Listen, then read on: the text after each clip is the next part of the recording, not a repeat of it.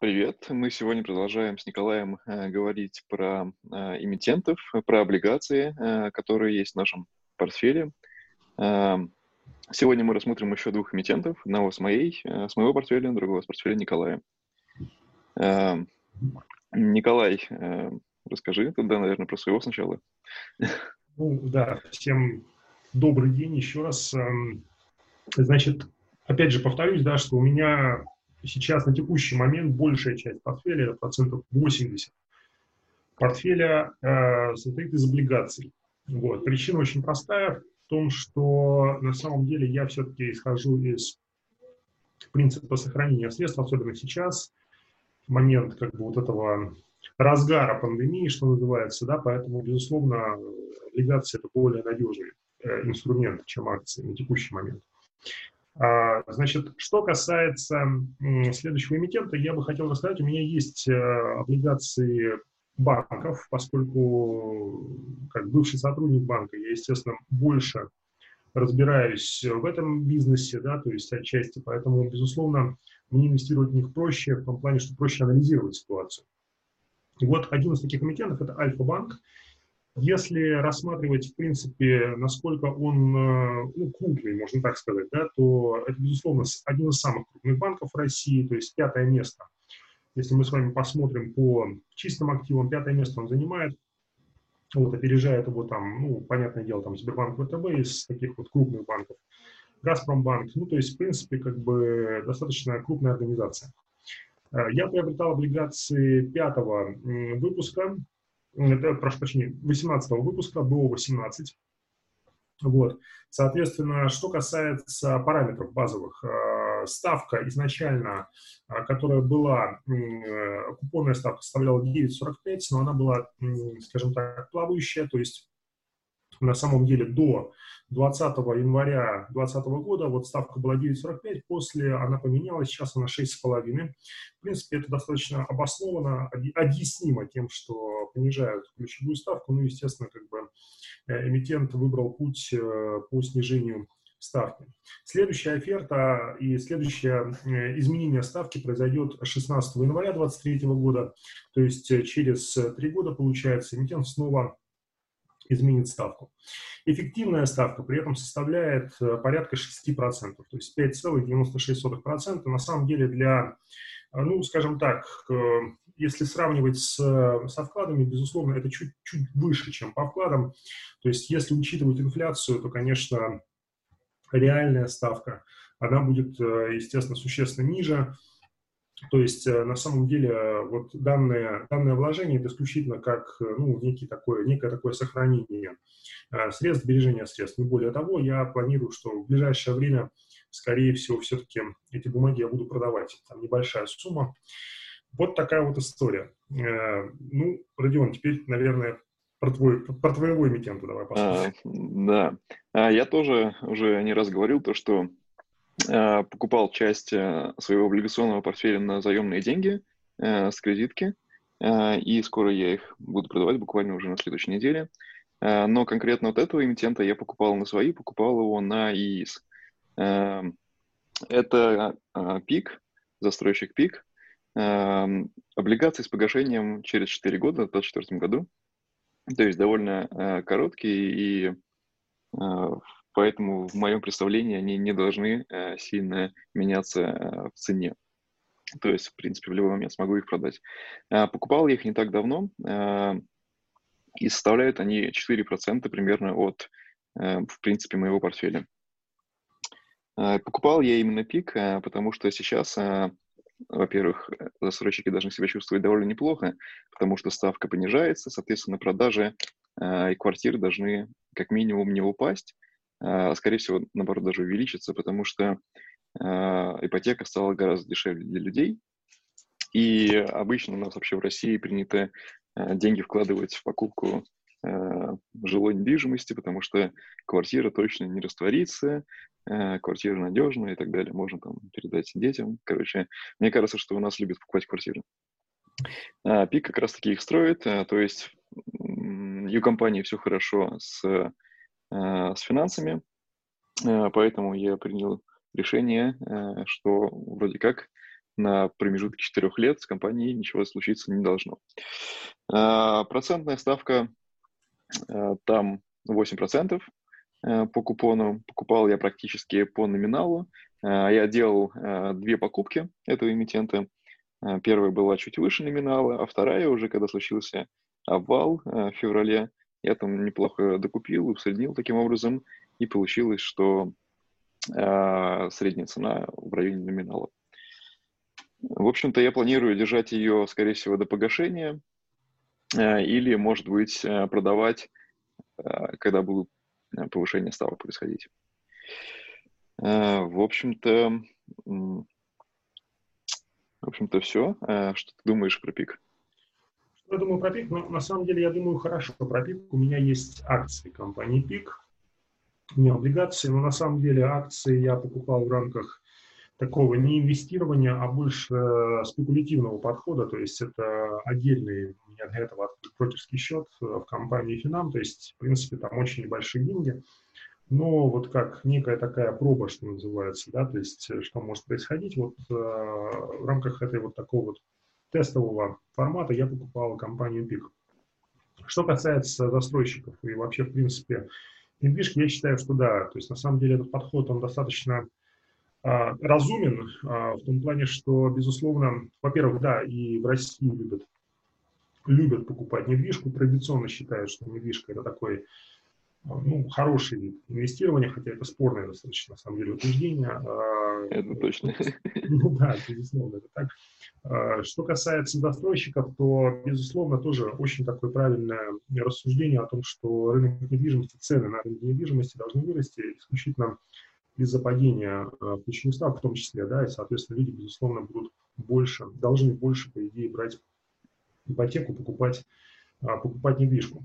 Единственное тут замечание, момент такой, что э, что может препятствовать росту рынка, это падение доходов, да, то есть реальных доходов э, населения, поскольку многие остались без работы.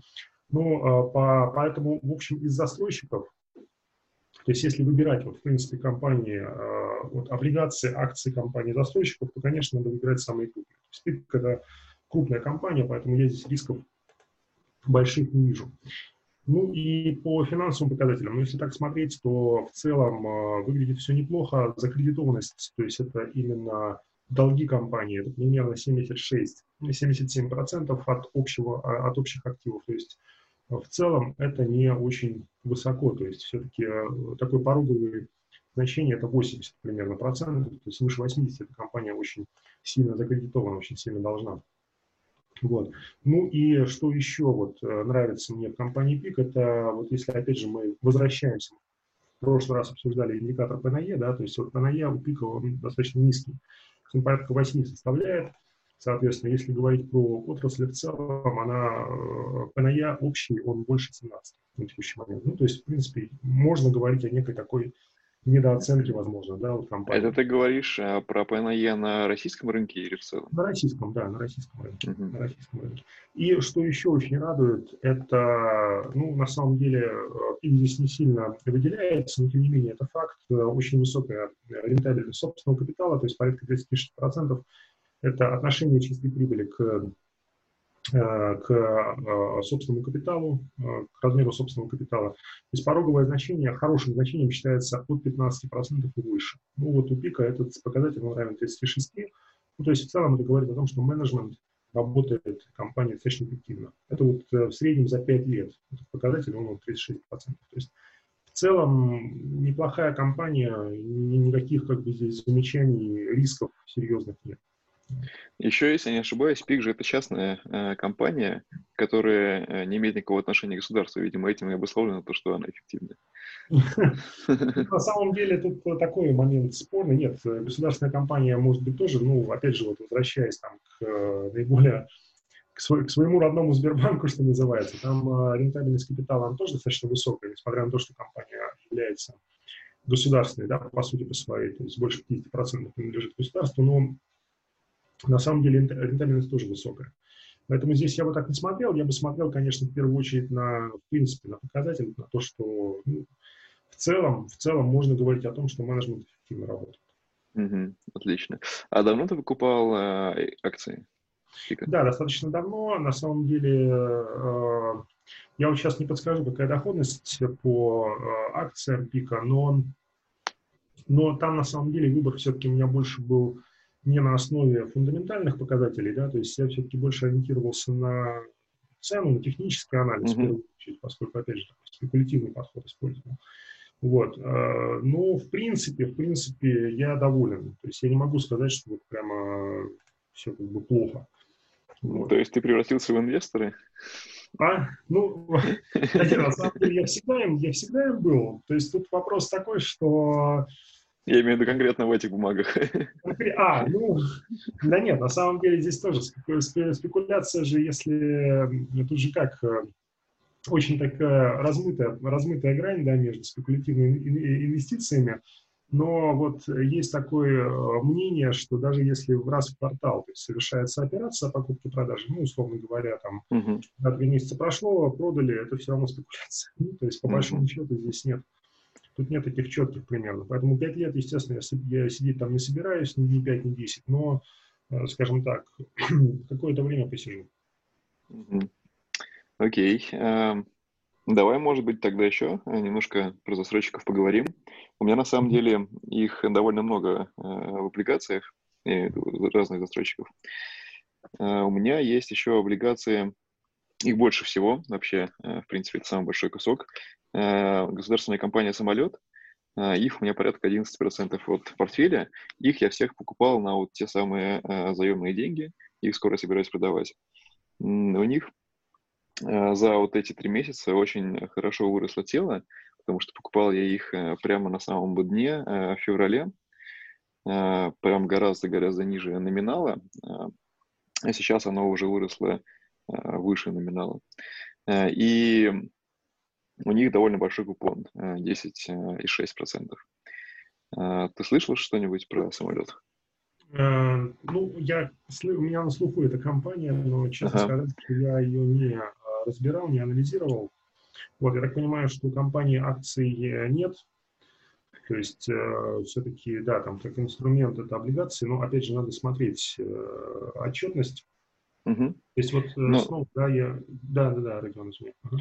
А, ну, в общем, вот я, да, покупал, потому что, во-первых, это, по сути, квази-государство. А, покупаешь как УФЗ, а, по факту, но это гос, госкомпания, которую государство поддержит.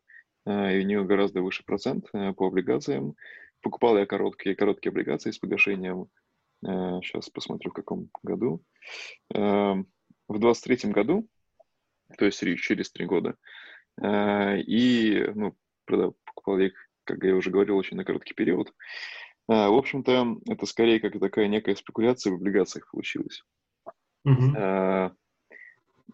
Но, как мне кажется, даже э, если покупать эту бумагу на э, три года вперед, до погашения, то это довольно неплохо, потому что застройщик строит, опять-таки, жилые, э, жилую недвижимость. И, по сути, ситуация э, у компании тоже довольно хорошая, и надежность ей добавляет то, что это государственная корпорация.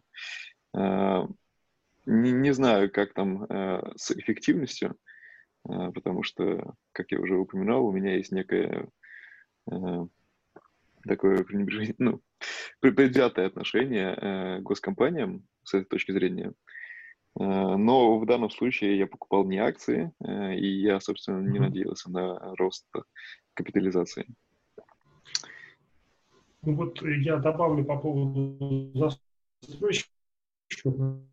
На самом деле еще такой момент в курсе, да, вот наши слушатели, что э, был, было внесено изменение законодательства, ты, возможно, слышал, Родион, да, по поводу escrow счетов, mm-hmm. да, называемых. То есть с 1 июля 2019 года вступил в действие закон, по которому застройщики обязаны, ну, скажем так, они не могут пользоваться деньгами, да, а, соответственно, граждан, да, до момента окончания работы.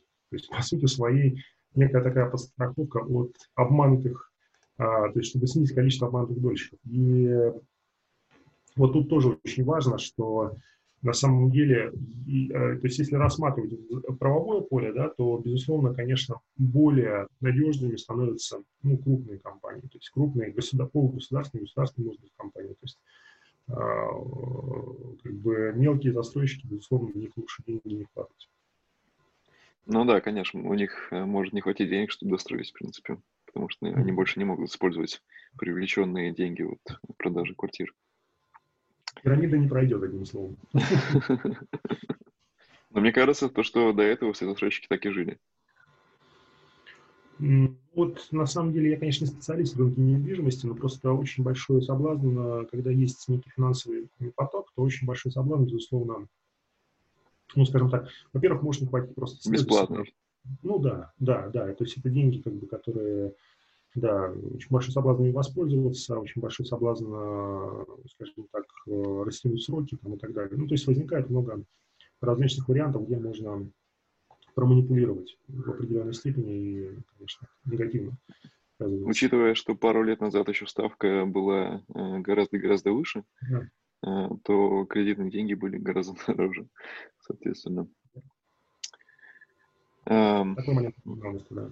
Ну вот а в плане вот инвестиций в недвижимость, в принципе, покупка недвижимости э, как инвестиция, да, как некая такая. То есть традиционное мнение у людей какое, да, что ну, квартира она всегда есть, она всегда будет, то есть, условно говоря, ты покупаешь что-то реальный какой-то актив, но а, немногие люди понимают, что на самом деле все не так просто. Во-первых, а, не факт, что, допустим, в будущем если вдруг понадобится деньги, не факт, что ее удастся выгодно перепродать.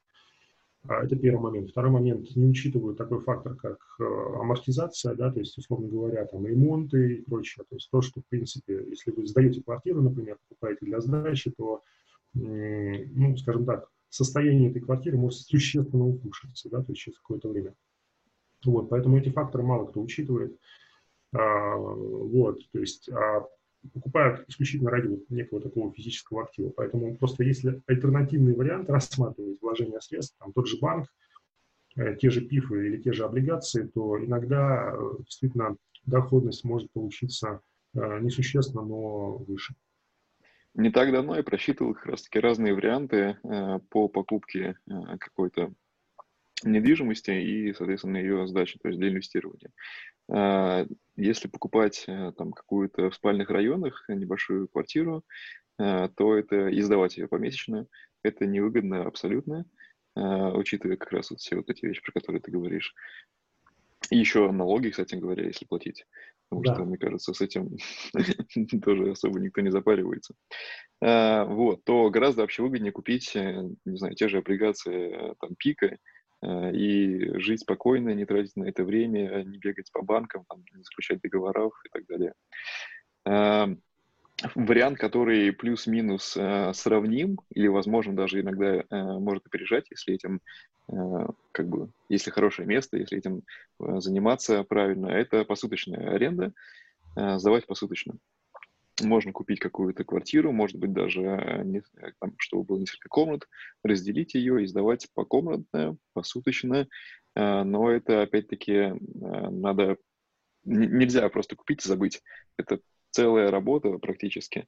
Надо постоянно туда заселять людей, надо там убираться, надо тратить деньги на то, чтобы поддерживать все это, по сути, такой, как гостиничный бизнес получается. Ну, на самом деле, очень высокие, высокие риски, да, вот даже того, что, ну, то есть, э, во-первых, э, непонятно, во что твоя квартира превратится. То есть не, не превратится например, в бордель, да, условно говоря. То есть это первый такой момент важный.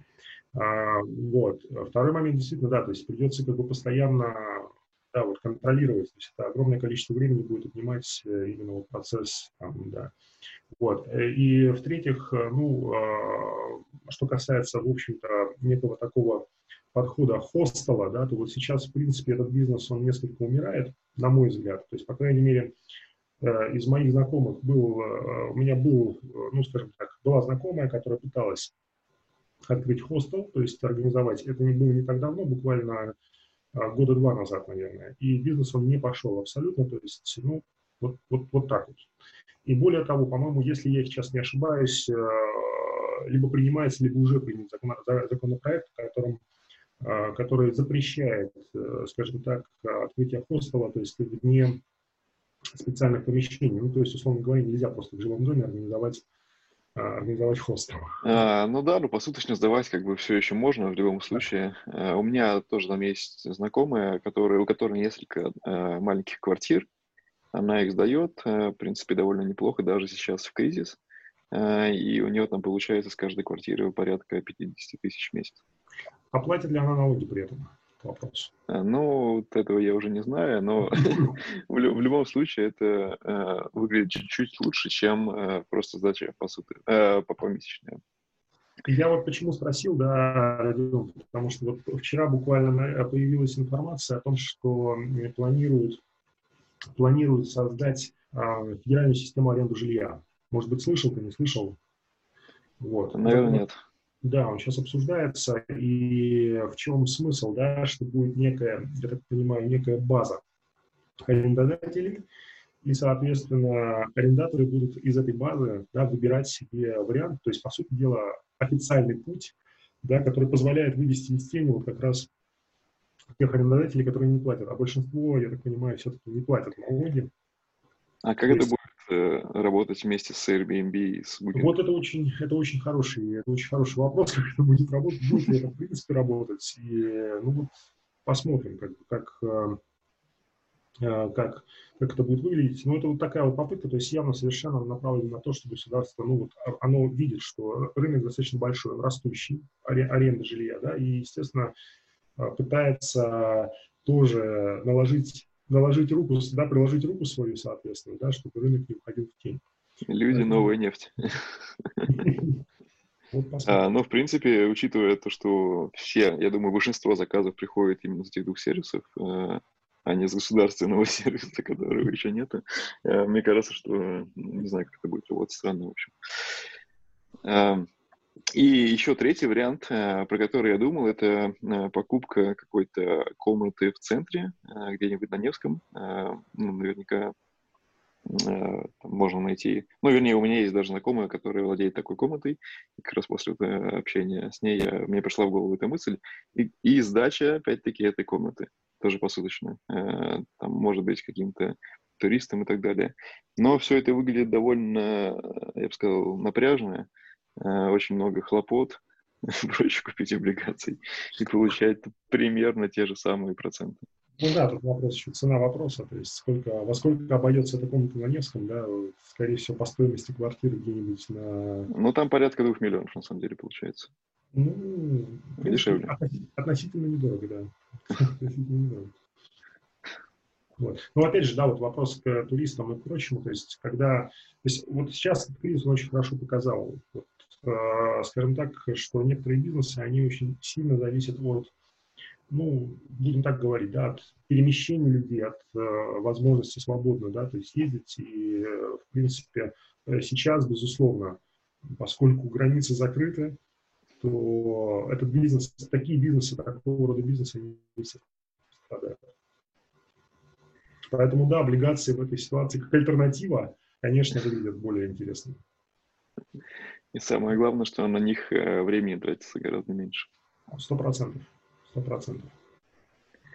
Вот, ну, думаю, на этом мы на сегодня закончим. Угу. Всем спасибо. Всем большое спасибо. До скорых встреч. Пока.